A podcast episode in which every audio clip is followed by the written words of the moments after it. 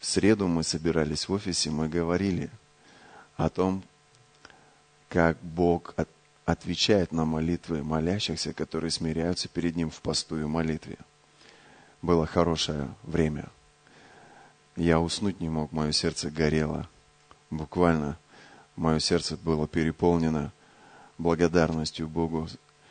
Я очень люблю атмосферу Божьего присутствия. Я заметил сам, что когда мы начали поститься, буквально на второй день в моей молитвенной комнате Божье присутствие настолько сильно увеличилось, и я помню, я прямо ощущал, как будто бы сердце мое, оно начинает плавиться, как будто бы речь моя начинает меняться. Знаете, когда сердце жесткое и речь жесткая, когда сердце мягкое и слова такие. Ты мой любимый, ты для меня драгоценный, я без тебя никуда. И я помню, как это знаете, настолько было очевидно, что Бог что-то внутри нас делает. Аминь. Пост он всегда сопровождаем чудесами и знамениями. И то, что сегодня Лена свидетельствовала, мне кажется, это только начало чего-то большого. Я уверен, что, возможно, у каждого из вас есть какое-то небольшое чудо. Но вы боитесь, вы стесняетесь, вы думаете, что о вас подумают, что о вас скажут. Да какая разница, кто что о вас подумает? Просто выходи и прославь имя Иисуса. Я верю, что когда здесь в этот момент поздравляли Анжелу, и она слышала слова признания, ей было очень приятно. Каково же приятно Христу, когда вы выходите и говорите эти слова для Него – нам порой людям сказать добрые слова легче, чем прославить имя Иисуса. Послушайте, как я могу молчать, когда Божья любовь переполняет мое сердце? Да, конечно, я буду говорить об этом. Конечно, я буду петь об этом. Конечно, я буду кричать об этом. Я сегодня кричал всей вселенной, что папочка меня любит, что я любим моим Богом, что Бог за меня. А так много людей, которые в этом сомневаются. Они смотрят на своего Бога через призму своего мужа или через фильтр своего папы. Представляют многие своего Бога строгим, жестким, грубым, простите меня, и даже злым. Но все это не так. Если мы читаем Библию через искупительную жертву Иисуса Христа, то мы всегда должны понимать, что Божья любовь по отношению к нам, она прощающая, она милостливая, она добрая. Аминь. Вот как Ира добрая. Иди ко мне. Иди ко мне скорее. Сколько мы с тобой уже знакомы? Я никогда не видел тебя злой. Ты бываешь злой? Конечно, бываю. Бог меня миловал, да? Можно я прямо сейчас вылью на тебя Божью благодать? Ир, этот, будет, этот год будет потрясающим для тебя. И сегодня я буду говорить о каких-то вещах, и я бы хотел, чтобы ты прямо одевала это на себя. Вера, она от слышания, а от слышания Божьего Слова. Сегодня в этом Доме Божьем священник будет проповедовать Божье Слово. Возьми его для себя, как пророческое послание на весь год. И через что бы ты ни проходила, никогда не позволяй своему сердцу усомниться в Божьей благости и в Божьей любви к тебе – когда Дух Святой наполняет тебя, ты вот та бабочка, которая легкая, красивая, и она просто парит. И эта бабочка, она вот так парит и ищет на кого сесть. И на кого садиться, она его накормит, она его обнимет, какие-то слова скажет, подвести предложит. И что только эта бабочка не готова сделать для этих людей, это Божья любовь через тебя. Это Его благодать через тебя. А когда этой любви нет и благодати нет, ты злая.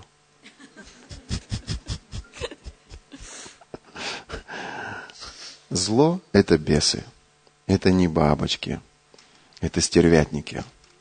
Они сидят и ждут, когда христианин прекратит молиться, поклоняться, ходить в церковь, будет внутри пустым, чтобы прийти и занять этот дом.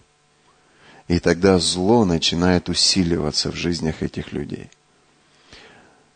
Но ты человек Божий и Божья благодать на тебе, и ты это бабочка. И их много в этой комнате. Им просто надо раскрыться, расслабиться, им надо расправить крылья и делать добро. Вон бабочка, смотри, на, на плече своего мужа. Вот бабочка. Вот, смотри, блаженная бабулька. Баба, бабочка, махаон. Я смеюсь, но во всем этом есть определенные образы, пророческие образы. Этот год для тебя будет очень хорошим годом, но ты не будешь зависеть от экономики нашей страны, и ты не будешь зависеть от людей, которые вокруг тебя. Ты будешь зависеть исключительно от Иисуса. Ты будешь общаться с Иисусом. Ты будешь продолжать быть послушна Иисусу и Он будет заботиться о тебе в этом году особенно. Если у тебя есть блокнот или ручка, запиши несколько вещей, которые ты услышишь. Они будут фундаментальными на весь этот год. Что такое слово «рема»? Слово «рема» – это лично сказанное слово Бога в твою жизнь. Рема – это как основание. Петр сказал, ты есть Христос. Помнишь, когда Иисус спросил, за кого почитаете меня? И он говорит, и Иисус ему отвечает, он говорит, верно, Петр, и на сем камне я поставлю церковь мою. Что имел в виду Иисус, когда говорил о камне? Откровение, которое получил Петр о Христе. Откровение, скажи, слово. Вот это слово, оно может изменить всю твою жизнь. Люди пренебрегают словом. Люди не ценят Слово, но люди Божии Слово берут как хлеб. Люди Божии Слово берут как основание. Люди Божии Слово берут как фундамент. И это Слово, оно будет основанием для тебя в течение всего этого года. Аминь. И врата ада не одолеют тебя. Почему? Потому что основанием твои являются не люди – Основанием твоим является не экономика нашей страны. Основанием твоим явля... не является президент и его команда. Основанием твоим является Христос и то слово, которое Он тебе дал. Так что ты праведная, верою этот год жить будешь. Будешь плясать весь год. Будешь петь песни Ему. Будешь танцевать. И как бабочка – делать счастливыми других людей. Лети, бабочка, лети. Я говорил это каждому из вас. Я хотел, чтобы вы понимали, какое значение имеет слово «рема». Я верю в слово Бога. Я верю в слово пастора. Я человек подотчетный, я верю, что каждый человек Божий должен быть подотчетный. И каждый год я ожидаю слова своего епископа. Я верю, что Бог кормит и заботится о овцах через пастухов. Есть такой порядок, есть такое правило. И Бог говорит индивидуально, как лично ко мне. Также Бог использует и сосуды. Апостолы, пророки, евангелисты, пастора, учителя. И в каждой церкви есть пресвитеры, есть диаконы, есть старейшины. И мой епископ, высвободил слово на все объединение наших церквей. И слово заключается в том, что этот год, это будет год благоволения к нам особого. Бог показал ему библейскую картину. И это книга Иисфирь. Скажи, Иисфирь.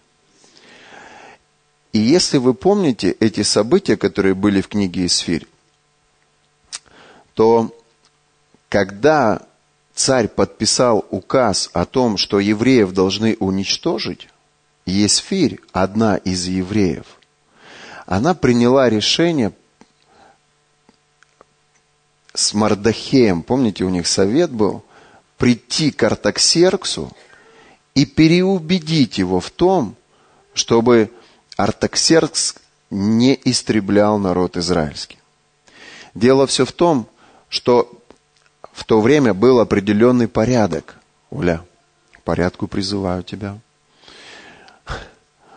И порядок заключался в том, что жена к своему господину, к царю, царевна, без разрешения и без приглашения царя войти к нему в комнату не могла.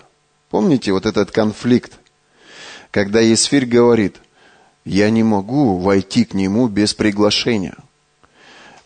Я могу лишиться жизни. Есть определенный порядок, есть определенные правила. Послушайте меня. В каждой церкви есть определенные доктрины. Церковь учит каждое воскресенье быть в Доме Божьем. А кто из вас каждое воскресенье в Доме Божьем?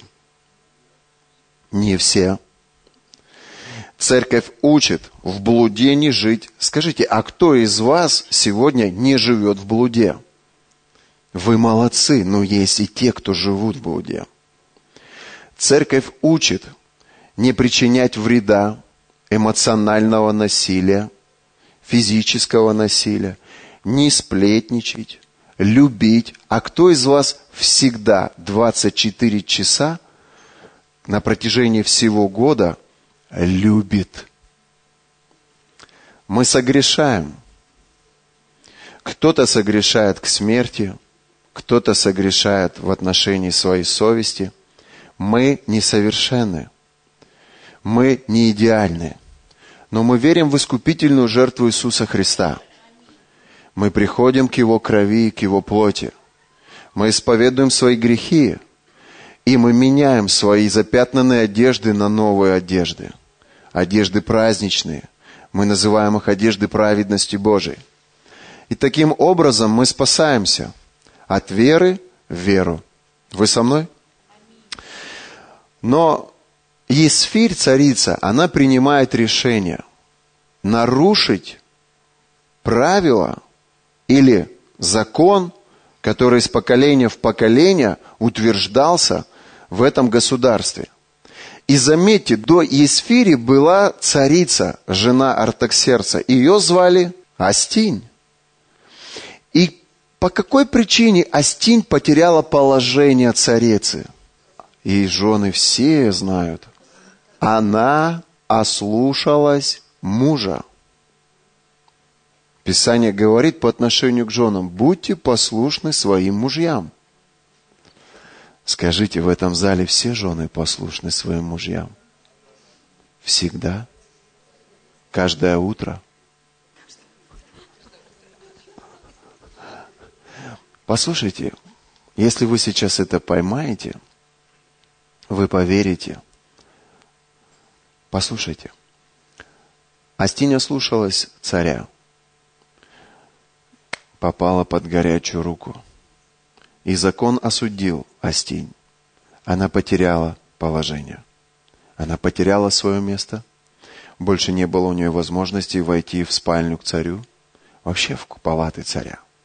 Она прожила всю свою жизнь в гареме, больше таки ни разу не встретившись с царем. Это отверженность. Это беда. Много людей в этом мире живут в одиночестве и заканчивают свою жизнь в одиночестве. И даже в Новый год никто не позвонит и не напишет смс. Послушайте, на место Астинь приходит Исфирь. И она встает перед выбором нарушить закон нарушить правила. И она нарушает Божий закон. Простите, не Божий закон, закон того государства. Но при этом она молится.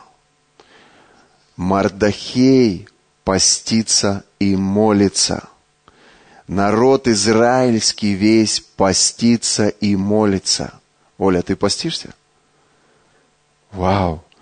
Ты что? Сегодня же в пост. У нас еще три дня впереди поста.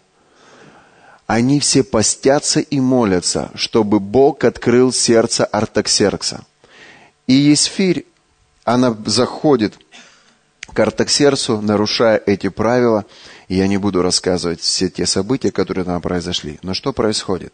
Царь Артаксеркс проявил ее благоволение и простирает жезл царский к ней, что обозначает, что Бог тебе благоволит. Слово «рема» для всего объединения Церкви «Христианская жизнь» – это год особого благоволения, Татьяна, к тебе. Это год особого Божьего расположения, голубки, к вам. Это год особого Божьего благоволения. Послушайте, в этом году Бог будет делать что-то потрясающее в вашей жизни. И это не потому, что вы живете по правилам. Послушайте, мы очень часто нарушаем правила. Это просто Его благость. Это просто Его любовь. Писание говорит, Виктория, что Он так возлюбил меня, вас, всех живущих на этой земле, что несмотря на то, что мы нарушаем законы, мы нарушаем правила, мы нарушаем человеческие правила, мы идем часто против своей совести. Библия говорит, все согрешили, все лишены славы Божией. И все творение, оно взывает к милости и благодати Божией. Все творение, все творение. И Писание говорит, что вот эта благодать, она была высвобождена и явлена в твою жизнь и в жизнь твоих детей через Христа, которого Бог отдал, чтобы мы с тобой уверовали в эту благодать через ту жертву, которую Бог принес в виде Иисуса Христа.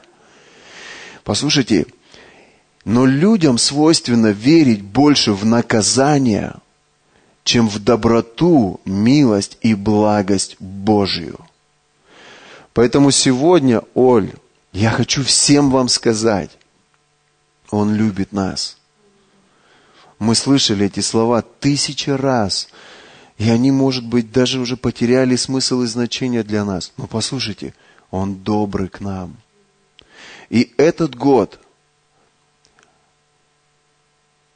сказать юбилейный год, может быть, отклониться немножко в сторону. Но этот год, это год, когда Он простирает милость и, и благость свою к твоему дому. Давайте мы сделаем с вами одну простую вещь. Закройте, пожалуйста, свои глаза. И представьте себе, что ваш Бог, вот Он просто ложит свою руку на вас. И Он говорит, Леш, ничего не бойся. Этот год, это год моего благоволения – к твоему дому. Я сохраню тебя. Дима Дудаков, я благословлю тебя. Я помогу тебе осуществить твои мечты. Да, возможно, вы нарушили какие-то заповеди. Да, возможно, у вас не получается жить так, как, возможно, вы бы хотели жить но Бог благоволит. Это будет потрясающий год. Он любит тебя. Он за тебя. И Он будет доказывать и проявлять свою благодать через многое в твоей жизни. Не бойся. Доверяй Иисусу. Прими Божью благодать. Что такое благодать? Это незаслуженная милость. Проявление Его щедрости, Его благости по отношению ко всем нам. Вы со мной? Слово, которое ранее получил я для нашей церкви, это слово, оно очень созвучно со словом епископа. Эта книга Ося, я в чате церкви уже делился с вами, и в эту среду я делился с вами. Но это книга пророка Ося, 14 глава, 5 стих. «Уврачую от падения их, возлюблю их по благоволению». Послушайте, Бог сказал и епископу, что это год Божьего благоволения к нам. А в моей тайной комнате, когда мы с вами стали поститься – и я просил у Бога слова на год, Бог сказал мне, уврачую. Это имеет отношение как к физическим заболеваниям, так и к эмоциональным. Я верю искренне, что Иисус сегодня продолжает исцелять своих детей. Это год когда вы получите свое исцеление. Это время, когда Бог будет совершать чудо.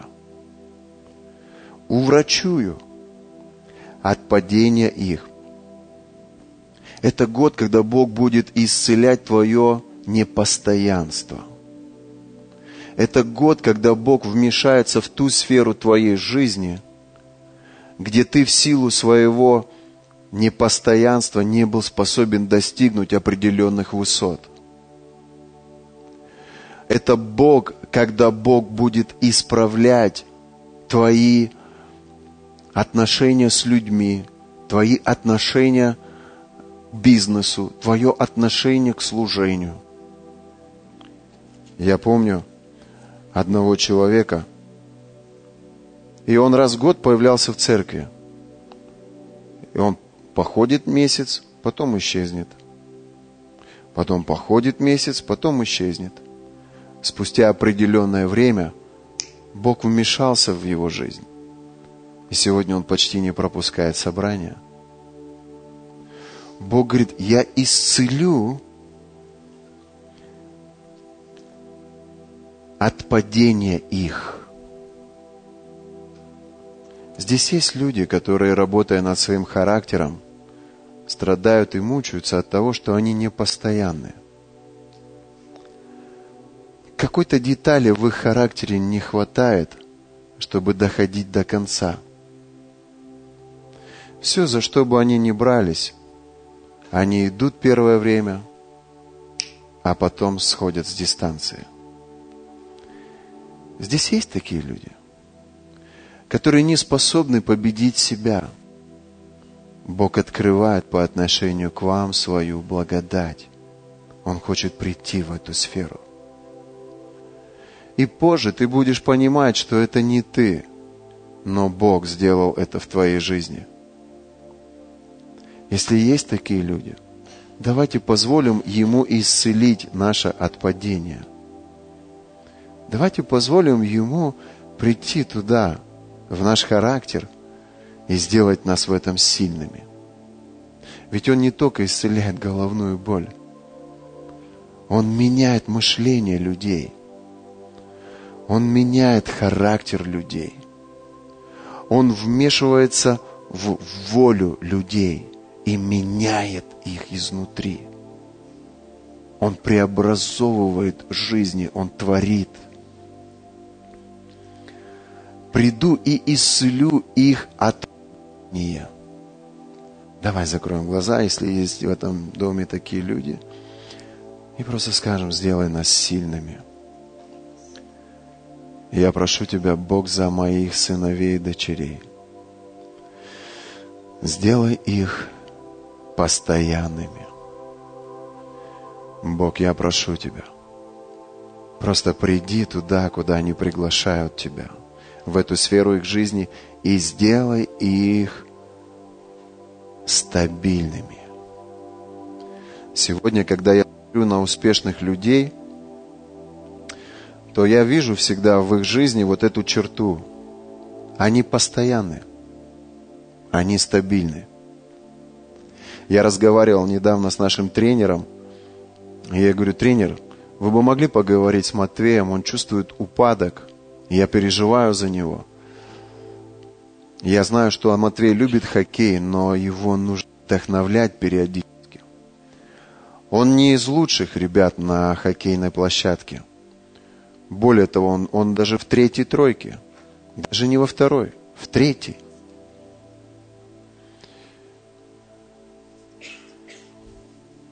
А, в третьей пятерке он был. Спасибо, что ты меня поправила. Мне так это важно было я, я встану, отряхнусь и пойду дальше. А он во второй пятерке. А мне бы хотелось, чтобы он был в первой. И тренер мне говорит такую вещь.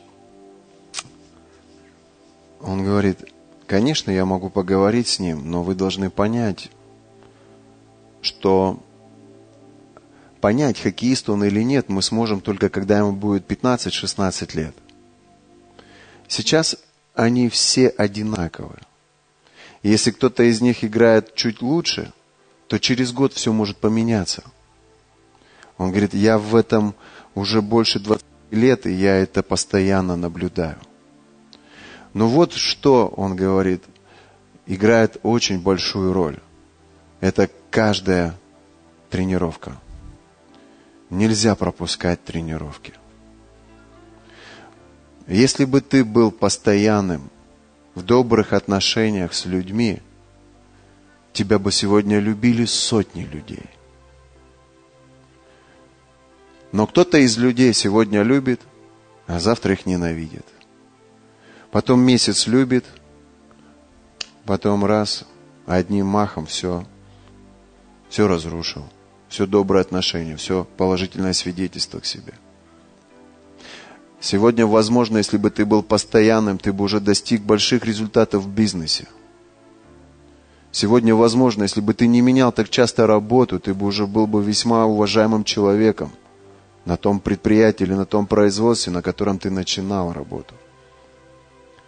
Но этот год, это год Божьего благоволения к тебе – и Он хочет вот эту черту исцелить, Он хочет это изменить, Он хочет это поменять в твоей жизни.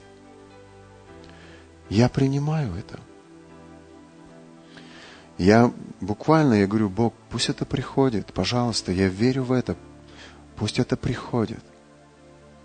Это не обязательно я должен чувствовать, и не обязательно я должен что-то переживать, но получается обычно это так.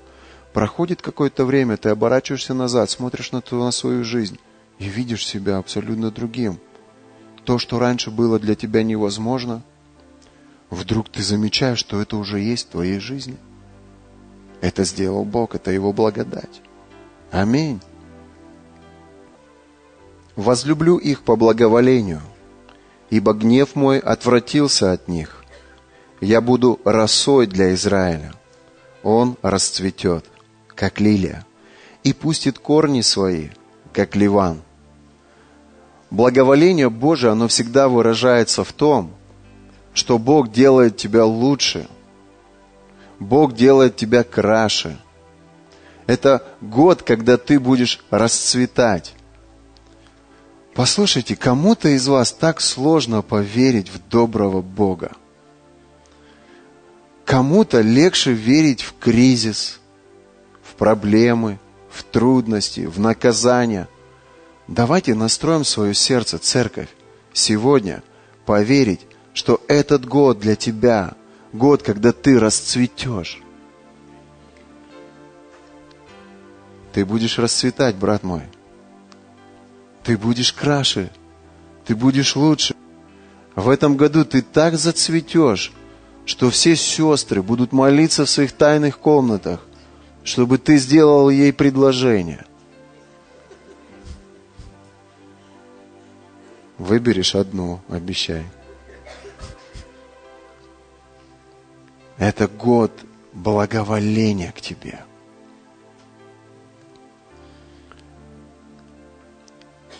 Расширятся. Но это не в том плане, что наберут. А это в том плане, что Бог хочет благословить сферу ваших финансов. Просто немножко, немножко. Почему немножко? Скажи, много, Господь. Много, много много жира. И здесь, и там. Шутка. Много благословений, много благоволения. Расширь меня намного. Сделай меня больше в сфере наших финансов. Сделай меня шире в моей жилплощади. А может быть, кому-то надо из автобуса выйти, сесть в свой автомобиль. Бог, благослови, благоволи ко мне. Расширь меня. Я хочу выйти из этого автобуса, в конце концов, и сесть в свою машину. А может быть, кому-то нужно выйти в других сферах ваших жизнях. Саш, сколько можно по реабилитационным центрам ездить? Господь, расширь меня. Пусть я закончу реабилитационный центр, выйду на другой уровень. Я хочу Твоего благоволения, Бог.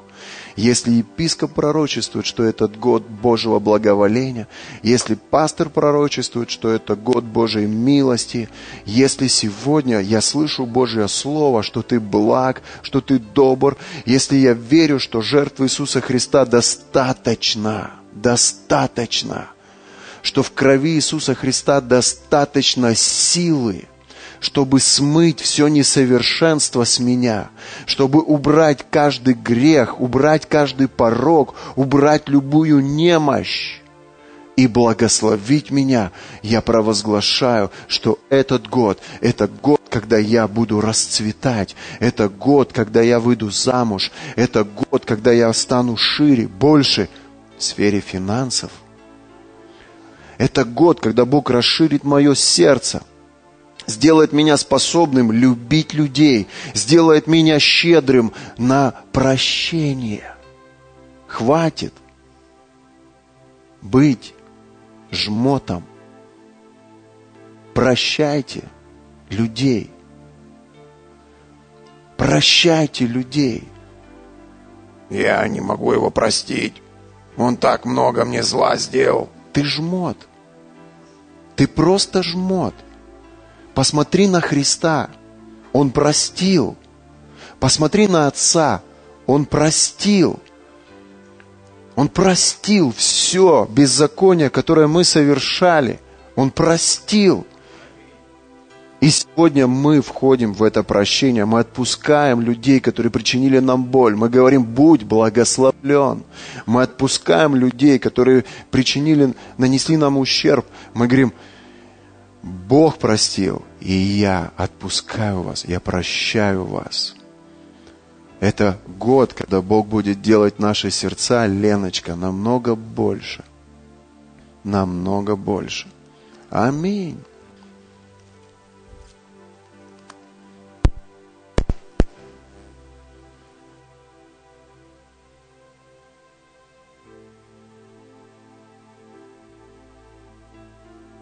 Красота его, как маслины, и благоухание от него, как от ливана. Возвратятся сидевшие под тенью его, будут изобиловать хлебом и расцветут, как виноградная лоза. Славны будут, как вино ливанское. Я хочу со всей уверенностью вам сказать, что этот год будет прекрасным годом для нас. В это нужно поверить, Володь. Это надо принять. Все, что говорят в зомби-ящике, выкини как мусор. Не принимай ничего из того, что ты там видишь, кроме позитивного, доброго, чистого, хорошего. Любые прогнозы, все вот эти страхи, все, что касается экономики нашей страны, послушайте, я вас прошу, пожалуйста, не верьте людям, у которых нет отношений с Богом. Верьте Божьему Слову. Бог всегда о своем народе позаботится. Мы люди неба, граждане Божьего Царства. И у нас своя экономика. Послушайте, у нас свое обеспечение. Да, мы также являемся гражданами этой страны, и так или иначе мы зависим от блага, от, от э, процветания и от благополучия нашей страны. Но послушайте меня внимательно.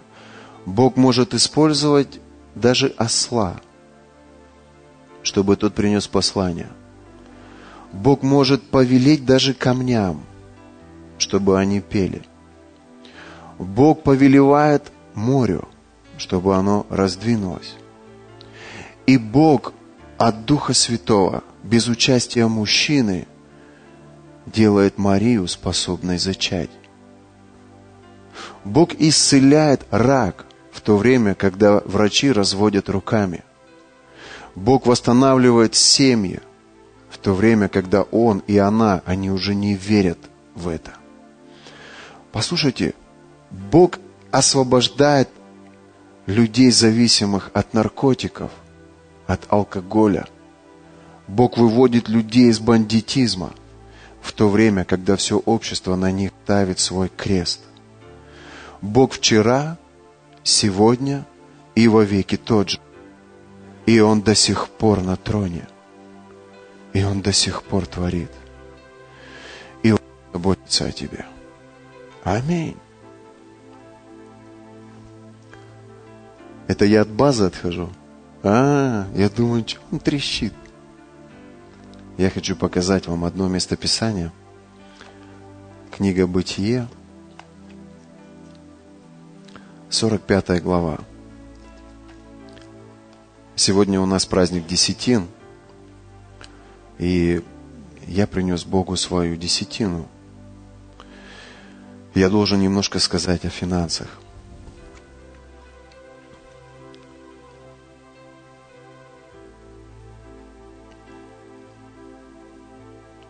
Я верю, что Иисус, Он будет в этом году благоволить к нам также в сфере финансов. Послушайте, если Он провозглашает, что этот год, когда Артаксеркс высвобождает благоволение на Исфирь, то те сферы, в которых мы откроем дверь Ему, здоровье, семья – служение, бизнес, финансы. Те сферы, в, которых, в которые мы впустим его, то благоволение вместе с ним, оно придет туда. Аминь. Люди, которые чтят Бога своей десятиной, они являются Его партнерами, финансовыми партнерами здесь на земле. В чем заключает партнерство – Партнерство заключает в том, что Божья Церковь – это проект исключительно Бога.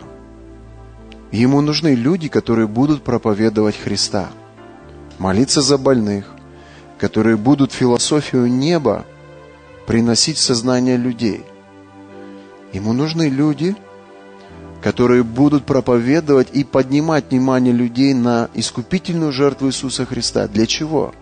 чтобы, уверовав в Иисуса, эти люди не пошли в ад после того, как смерть придет в их жизнь, но пошли на небеса. Но Библия говорит, что за все отвечает серебро.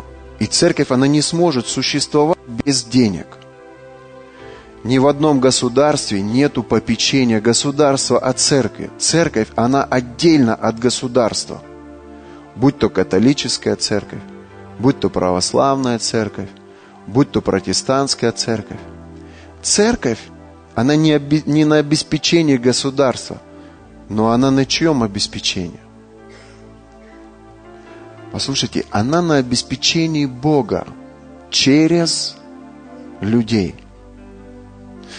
И поэтому Бог сказал, Он говорит, отделяйте 10% от своих доходов и посвятите мне эти деньги, что позволит мне, говорит Господь, начать Божью церковь здесь на земле. Экономика церкви – это десятины и пожертвования. Если я хочу, чтобы Божья церковь была, то значит, я принимаю решение быть его партнером. Отец, я хочу, чтобы церкви Божии существовали, чтобы они выполняли свою работу. Поэтому 10% я посвящаю тебе. Люди, которые являются партнерами финансовыми в отношениях с Богом, это доноры, финансовые доноры любой церкви. Потому что церковь существует за счет десятин и пожертвований. Аминь. Давать Богу десятину без откровения о том, что Он есть, невозможно. Ну, может быть, один раз, два раза можно Богу дать. Богу дают люди исключительно те, которые знают, что Он есть и которые понимают и осознают, что церковь должна существовать. Что без церкви вот этой благодати, вот этой доброты, вот, этой, вот этого присутствия, ну, лично в моей бы жизни ничего бы этого не было. Более того, меня бы уже в живых не было. Меня бы просто не было. Я очень благодарен церкви в Красноярске. Я покаялся 20 лет назад – Многих уже нет, многие ушли на небеса. Те, кто своими десятинами поддерживали жизнь этой церкви. Я этого не ценил раньше. А сейчас я осознаю и понимаю, что благодаря вот тем бабушкам, мужчинам, женщинам, я получил исцеление в этой церкви. И сегодня живу, наслаждаюсь жизнью. Итак, десятина это твои партнерские отношения с Богом. Ты можешь их давать, можешь их не давать. Бог никого не принуждает. И слава Богу, в нашей церкви тоже никого к этому не принуждает. Но я так горжусь за нашу церковь. Она небольшая, но большая часть моих знакомых в России, они думают, что мы очень богатые с вами. А знаете почему? Потому что они видят, каких мы с вами спикеров приглашаем. И какие мы с вами конференции проводим. Они видят, что мы купили с вами землю для храма. Они, они думают, что мы с вами супер богатые, супер большие люди. Скажи, а кто сказал, что я маленький? Во Христе мы все большие. Да нет, ну что, он большой. Или Лидия Леонидовна большая. Или Оля большая. Нет. А вот сердца у них большие.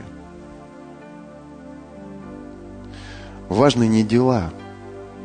Хотя дела тоже важно, но более важно сердце. Большое сердце, оно всегда даст – оно всегда пожертвует. У Бога было и есть большое сердце. И Он принес самую большую жертву Иисуса Христа. Аминь. Ирочка, вот этот год, это год Божьего благоволения в сфере и финансов также. В это надо поверить. Надо открыть свое сердце в том, что Бог в сфере финансов нас благословит в этом году особенно. Кто-то из вас, когда вам плохо, мы бежим к человеку за помощью. Но есть люди в этой комнате, которые, когда плохо, они идут исключительно к Иисусу. Они не говорят никому, что мне плохо. Они не говорят никому, что у меня платеж, а у меня нету денег, или у меня у дочери свадьба, а у меня не на что ее провести, или у меня у ребенка день рождения, а мне нечего было накрыть на стол. Есть люди, это Божьи люди, исключительно Божьи люди.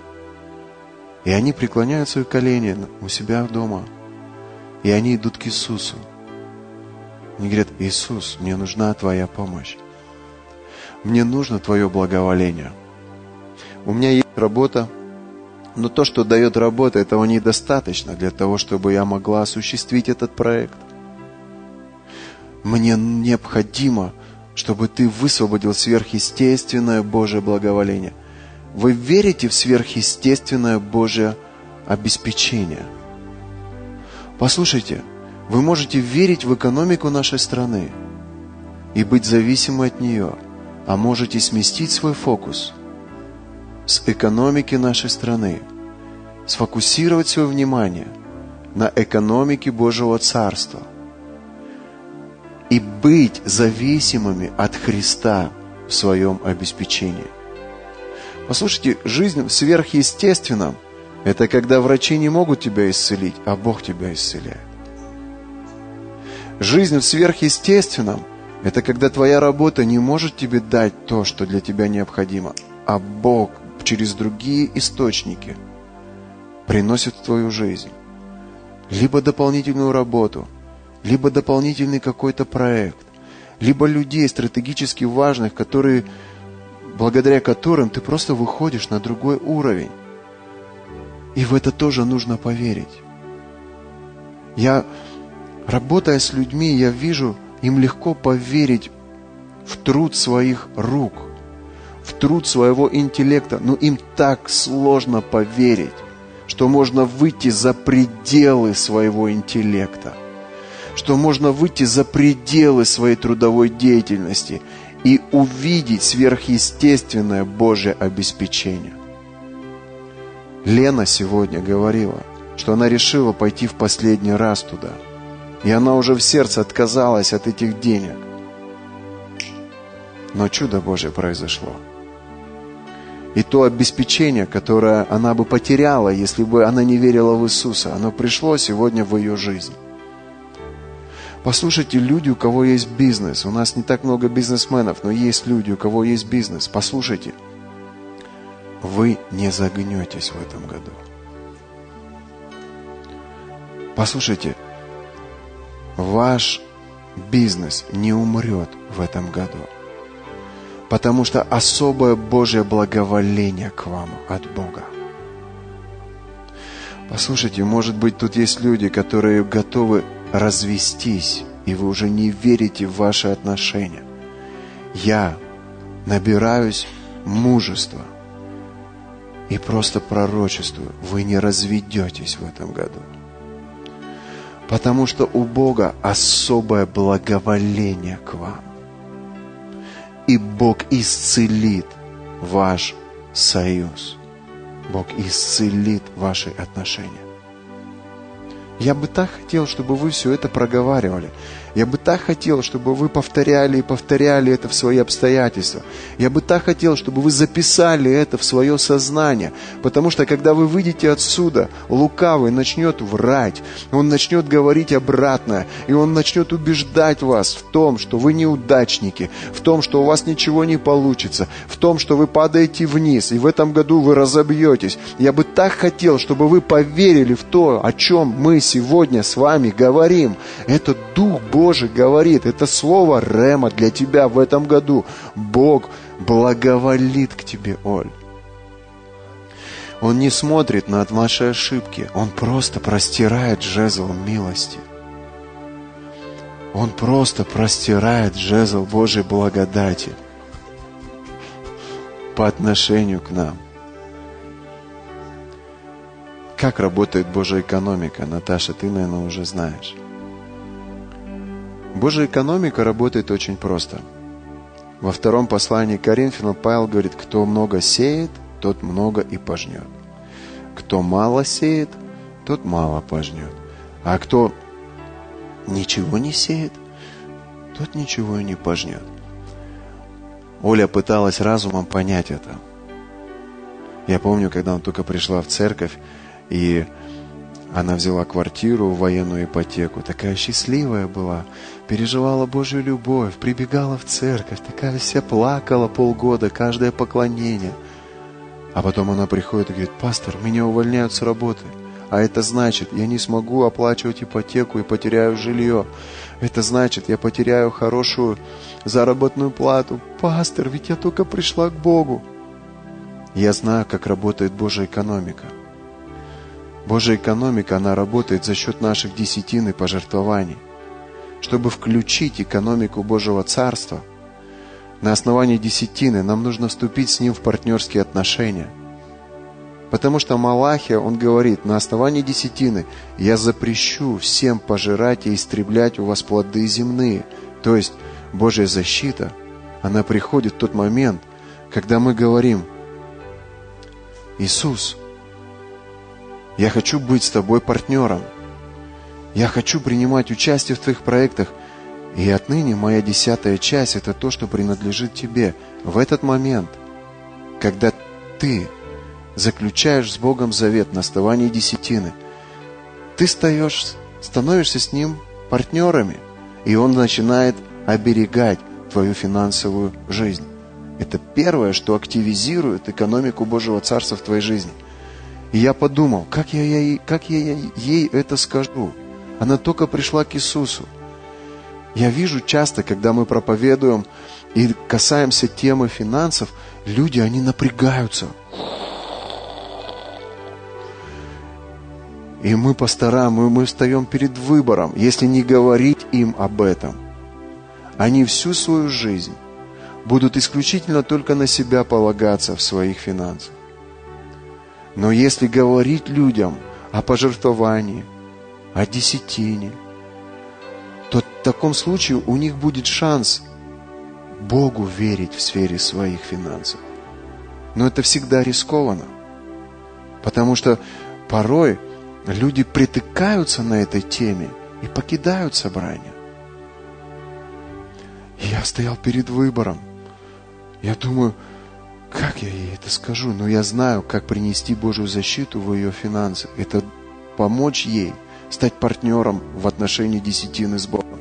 Я говорю, Оль, послушай, ты меня прости, открыл Библию, помолился, набрал определенные слова, чтобы, чтобы донести эту мысль. Я говорю, Оль, послушай, есть вот такое понятие во христианстве, как десятинное приношение.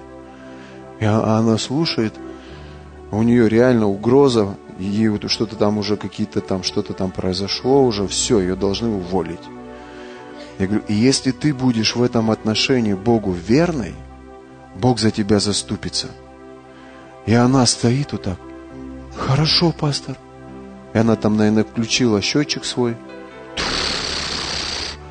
посчитала, сколько десятина должна быть. Она рисковала. Я рисковал. Я рисковал, что я боялся ее потерять. Она рисковала, что она понятия не имела, что такое десятинное пожертвование. И она принесла Богу десятину. Как мы с Викой молились. Господи! Вика мне говорила, Даня, ну ты реально рискуешь. Она может не прийти в воскресенье. Мы пришли в воскресенье, и я ждал только Олю. Я не видел никого. И вдруг она пришла. я потом после собрания аккуратно, как дела? Она, пока ничего не решилась. Я говорю, молимся. И мы опять с Викой дома. Шарам-барам, Господь благослови. И что вы думаете? Произошло чудо. Бог пришел. И я не знаю, может быть, потом как-нибудь ты еще раз все это расскажешь, но тот приказ, который уже ушел в Москву, его отозвали, и под сокращение попали другие люди, а праведник стоит как пальма до сих пор и получает свою заработную плату, оплачивая свое жилье, под защитой Бога Всемогущего. Ты спросишь, как работает экономика царства? Первое. Твой завет в отношении с Богом, он строится на основании твоей десятины. Второе. Кто много посеет, тот много и пожнет. То есть то, что сверх десятины, это семя в рост. Это просто, мы, мы просто каждое воскресенье мы что-то с Викторией даем в корзинку Господу. Это семя. Это то, что сверх десятины. И оно идет в рост. И, ребят, послушайте, мы в это верим так же, как и в чудо Божье исцеления. Мы в это верим так же, как и в чудо Божье освобождения. И этот год для нас – это год Божьей милости и Божьего расположения в сферу наших финансов. И скажи на это, да будет так, пастор. Бог сделает меня больше в сфере моей экономики. Возможно, сегодня, в начале этого года, кто-то из вас примет решение вступить в заветные отношения с Богом на основании своей десятины. И вы будете с этого момента партнерами Его и позволите Ему через вас поддерживать экономику Его церкви здесь на земле. Но давайте посмотрим книгу «Бытие», 45 главу.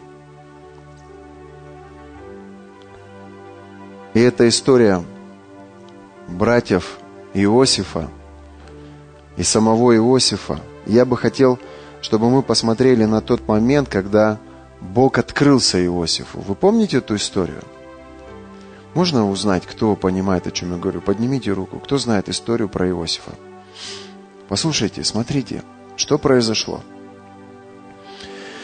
Иосиф был одним из, из братьев. Он был младшим сыном Иакова. На жизни Иосифа было призвание. Бог показал ему сон. Молодой, амбициозный Иосиф, который ходил в лучших одеждах в той деревне, в лучших, а, с особым отцовским расположением. Он хвастался и рассказывал этот сон своим братьям, что вызывало зависть и неприязнь у его братьев по отношению к нему. Все это выросло и переросло в предательство. Они взяли и предали его, они продали его в рабство.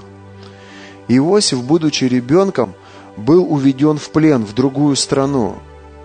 Он прошел через боль, он прошел через отверженность, его отвергла семья, его предали его же родные братья. Но Бог поднял Иосифа, и он стал премьер-министром в Египте при царе. Более того, в это государство, на всю землю пришел голод. Но Бог Иосифу показал сон, через который дал толкование царю Египта, фараону. И фараон поставил его премьер-министром, чтобы тот управлял финансами. Помните? Они сеяли, собирали хлеб, скупали хлеб по всему миру, и Иосиф строил за год зерно, или как это правильно, не знаю, а? амбары, и забивал эти амбары хлебом. Помните? Потом приходит голод. Когда приходит голод, люди вынуждены были развернуться и пойти в Египет, чтобы покупать этот хлеб, чтобы не умереть от голода. И Библия говорит, что Египет скупил, в буквальном смысле того слова, он скупил деньги, имущество и в оконцовке купил самих же рабов, самих же людей. Послушайте, ну вот она мысль, которая сегодня меня так сильно коснулась.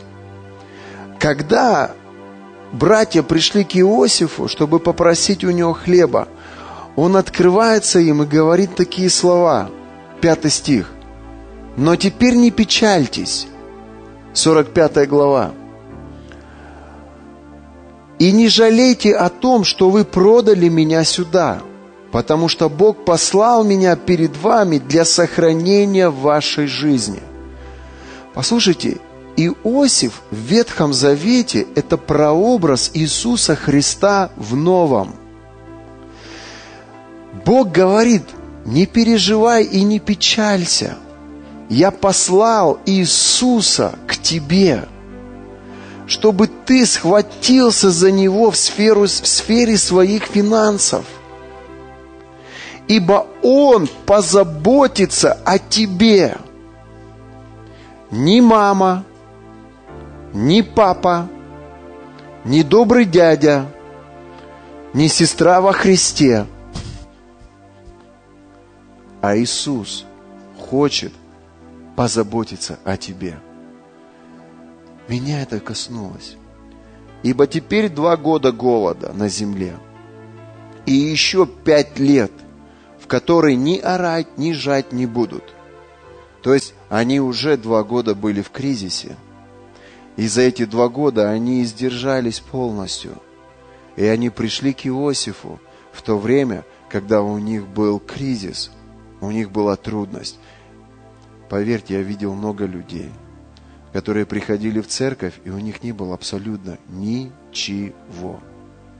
Мы их кормили, мы их одевали, снимали с себя какие-то вещи, дарили. И они до сих пор есть эти люди – они приходят к Иисусу, и Он начинает о них заботиться. Я понимаю, что все хотят, чтобы сразу свалилась квартира, сразу свалилась машина, но такое только в сказке. В жизни такого не бывает. Оно приходит все по мере твоей верности, по мере твоего посвящения.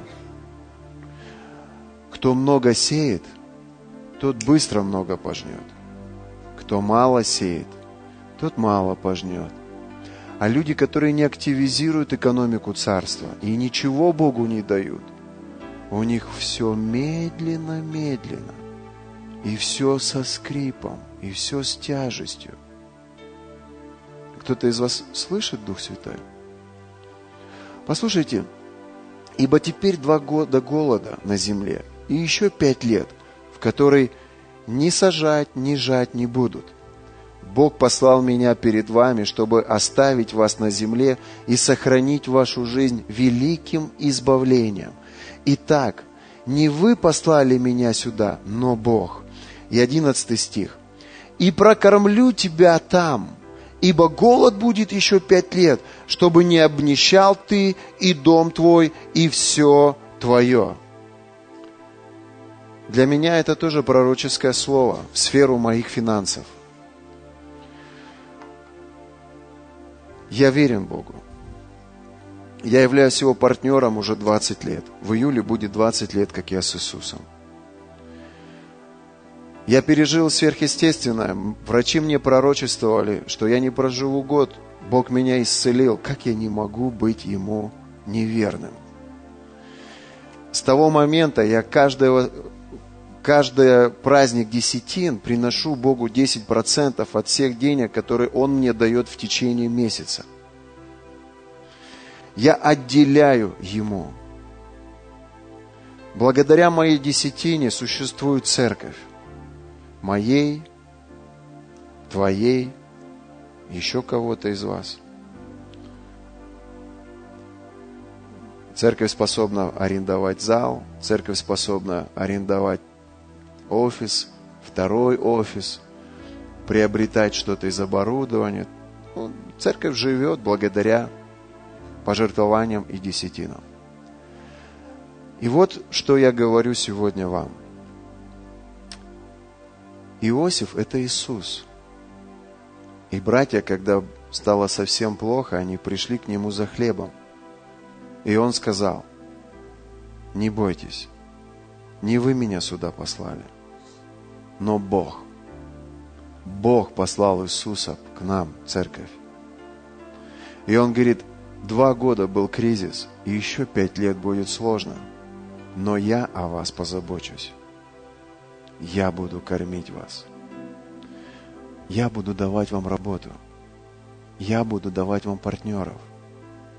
Я буду давать вам здоровье. Я, Иисус, ваш Господь, я буду давать вам мудрость в управлении. Я, Иисус, я буду заботиться о вас. В этом году я буду благоволить к вам, и все следующие пять лет я буду кормить вас. Они будут переживать кризис, они будут переживать трудности, они будут терять, они будут падать, они будут спиваться. Ой, не хочу этого говорить. Пусть они все придут ко мне, я позабочусь о них, говорит Иисус. Пусть они все бегут ко мне, я позабочусь о них. И знаете, в чем была разница между братьями Иосифа и всеми остальными? Они были на обеспечении Иосифа. Я на обеспечении Иисуса. Вы, Ирина, на обеспечении Иисуса. Тань, давай поверим, что для нас этот будет легким и хорошим год. Что Иисус, как Иосиф, позаботился о своих братьях. Он позаботится о нас. Послушайте, я знаю, что страшно давать Богу, когда у самой нету. Я знаю, но нету другого способа, как заставить экономику Божьего Царства работать на вас, как только через пожертвование. Когда вы даете, вы должны понимать, Люд, вы не человеку даете, вы не организации даете, вы Богу даете. Это моя вера, это мои отношения с Ним. Я на основании десятины в завете с Ним. Мы партнеры. И я прихожу к Нему, и сегодня я пришел к Нему, и я просто говорю, Боже, я доверяю Тебе этот год, что Ты будешь заботиться о своей церкви. И пусть больше людей доверяют Тебе, как я, и приходят к Тебе, как братья к Иосифу. И Ты скажешь, два года было сложно, и, возможно, еще пять лет будет тяжело, но с этого момента я буду заботиться о Тебе. Я в это верю. И я этим живу. И в этом году мы обязательно начнем ставить храм свой. В прошлом году мы купили землю, а в этом году начнем строить коробку. И пусть он приумножает наши доходы. Кто-то будет продавать бизнес, а вы будете его покупать. Кто-то будет экономить, а вы будете смотреть вокруг и думать, кому же плохо, кому надо помочь. Иисус, ты так хорошо меня благословил, я не могу не помочь ближнему. Пусть вот эта благодать придет. Давай в это верить.